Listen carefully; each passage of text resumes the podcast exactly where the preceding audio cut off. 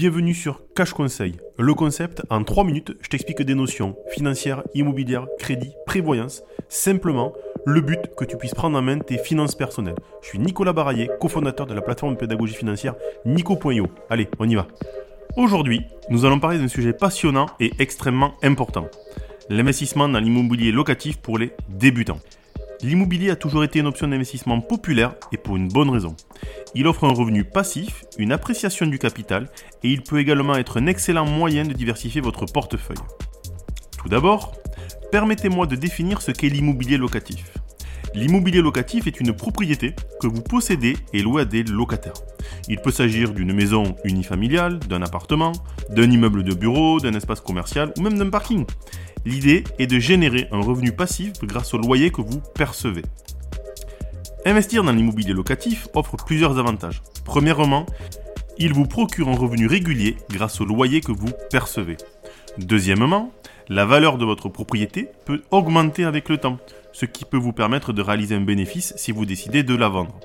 Enfin, posséder une propriété locative peut également vous offrir des avantages fiscaux comme la possibilité de déduire les dépenses liées à la propriété et à la location. Prenons un exemple. Imaginez que vous achetez un appartement dans une zone résidentielle pour 200 000 euros. Vous le louez pour 800 euros par mois. Cela vous donne un revenu de 9 600 euros par an, soit un rendement locatif annuel de 4,8%. En plus de cela, la valeur de votre appartement pourrait augmenter avec le temps, vous permettant de réaliser un bénéfice supplémentaire si vous décidez de le vendre. Le choix de la bonne propriété locative est crucial pour réussir dans l'immobilier. Vous devez tenir compte de plusieurs facteurs, tels que l'emplacement, dont nous avons parlé hier, le coût, le potentiel de location, le coût de l'entretien et les taxes locales. Prenons un autre exemple. Vous avez repéré une maison de deux chambres à vendre dans un quartier plutôt en devenir pour 150 000 euros. Cependant, cette maison nécessite environ 30 000 euros de travaux pour être habitable et respecter les normes énergétiques. Vous estimez que vous pourrez la louer pour 700 euros par mois une fois les travaux terminés.